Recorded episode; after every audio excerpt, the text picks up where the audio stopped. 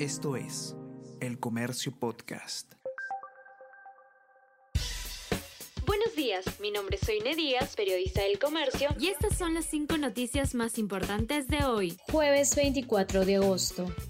Fiscalía y Contraloría se suman a investigaciones contra Alejandro Soto. El Ministerio Público inicia una indagación preliminar por donaciones voluntarias de trabajadores para publicidad en redes en favor del titular del Congreso. Además, el órgano de control evalúa la contratación de auxiliar en su oficina. Por otro lado, el alcalde de Yucay dice que no encuentra la licencia de construcción de la casa de Soto incluyen a general PNP Lozada en el proceso por el golpe de Estado. También comprenden en el expediente fiscal a oficiales de la policía, Justo Venero y Eder Infanzón. General PNP Lozada sería el supuesto coautor de rebelión.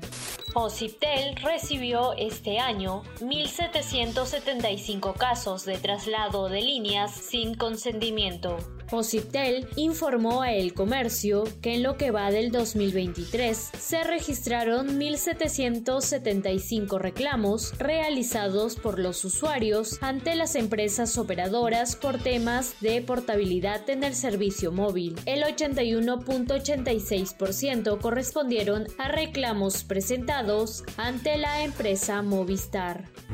Cuenta la historia le dará una nueva vida a historias sorprendentes y poco conocidas, atesoradas en el archivo histórico de El Comercio. Estrenamos capítulo todos los domingos a las 5 de la tarde en la web del Comercio y redes oficiales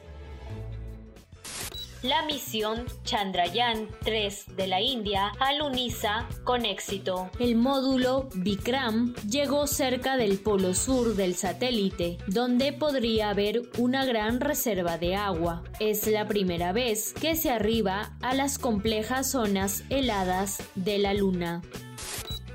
Rusia da por muerto a jefe de grupo Wagner tras estrellarse avión.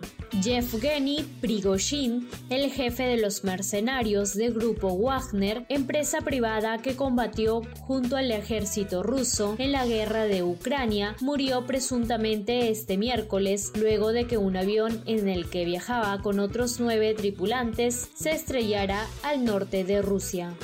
Esto es El Comercio Podcast.